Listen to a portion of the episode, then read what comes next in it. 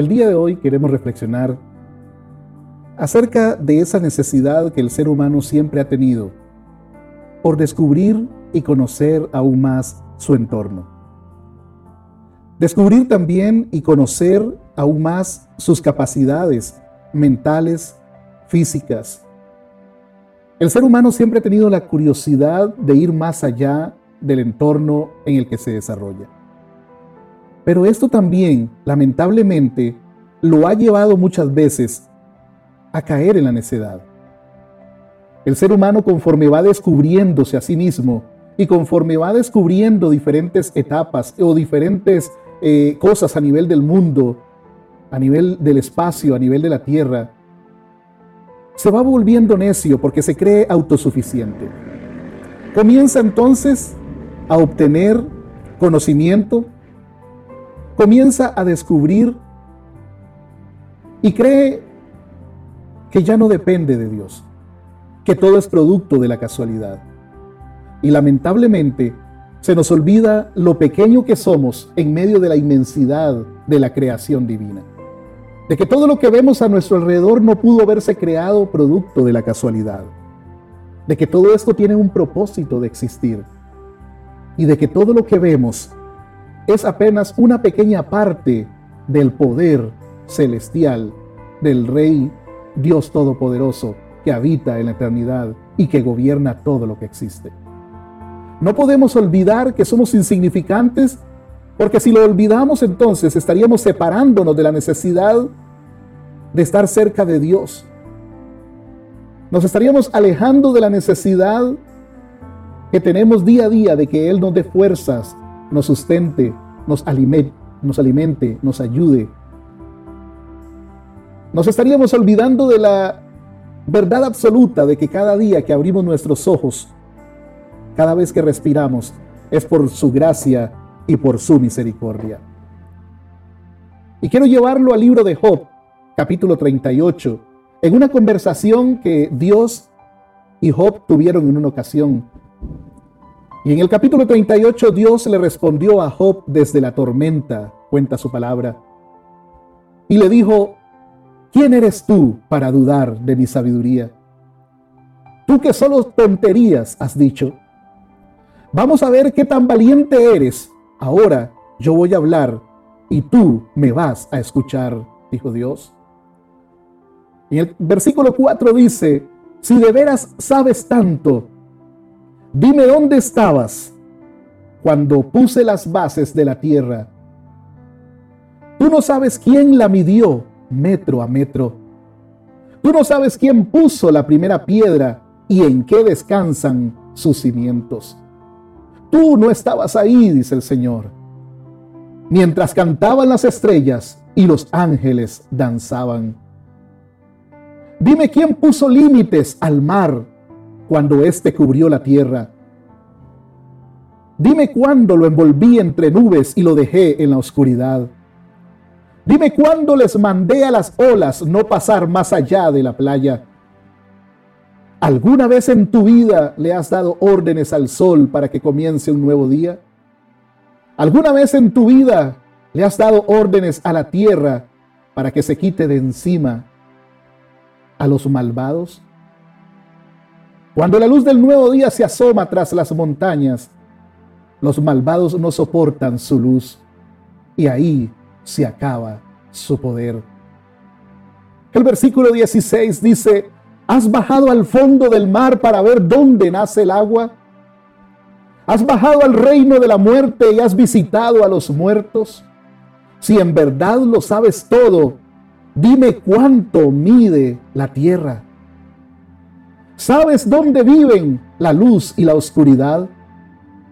¿Puedes llevarlas al trabajo y regresarlas a su casa? Claro que no. No has vivido tantos años ni naciste antes que ellas. ¿Has estado en los depósitos donde yo guardo la nieve y el granizo?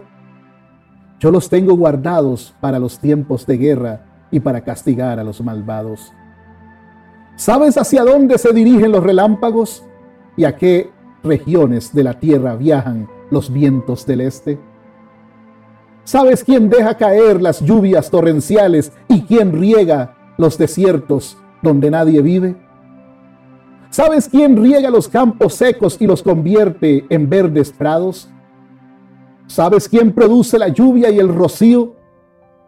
Dime de dónde salen el hielo y la escarcha cuando el agua del mar profundo se endurece como la roca.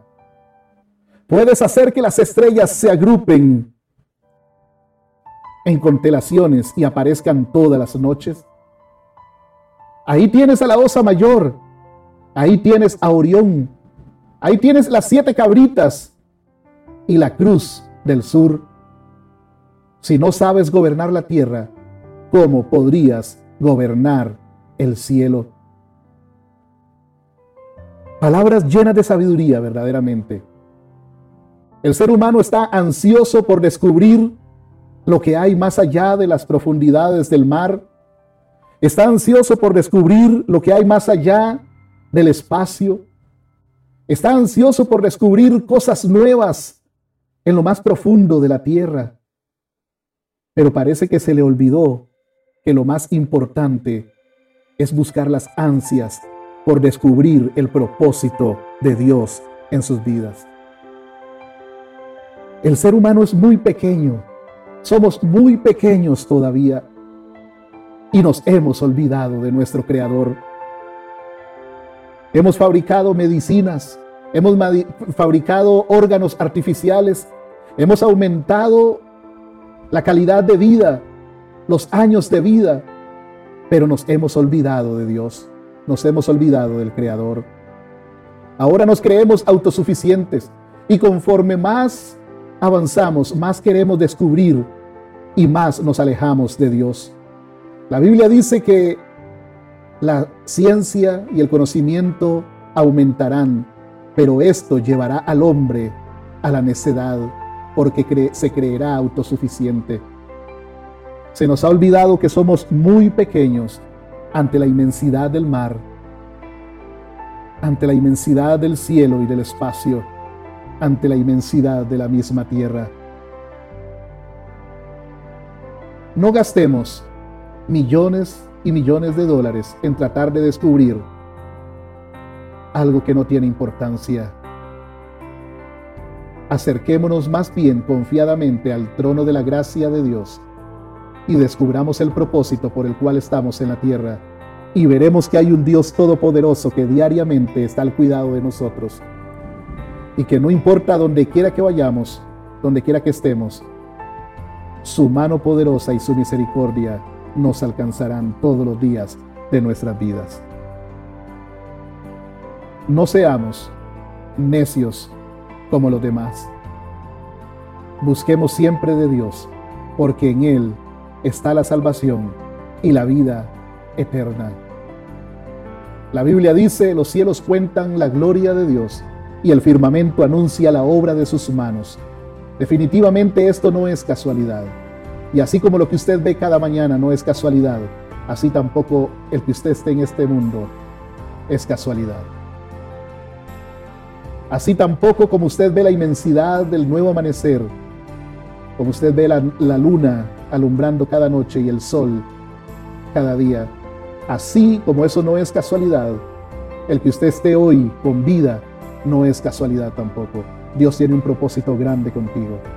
Y no seamos como los necios que dicen Dios no existe, Dios no me ama, Dios no tiene un propósito, yo nunca he visto a Dios, porque basta tan solo con creer con fe, cerrar nuestros ojos y ver que Él está más cerca de lo que nosotros nos imaginamos.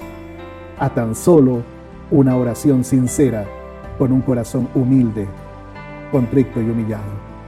Busca a Dios de todo corazón. Busca a Dios de todo corazón, porque Él está ansioso por abrazarte y recibirte en sus brazos de amor. Que Dios te bendiga.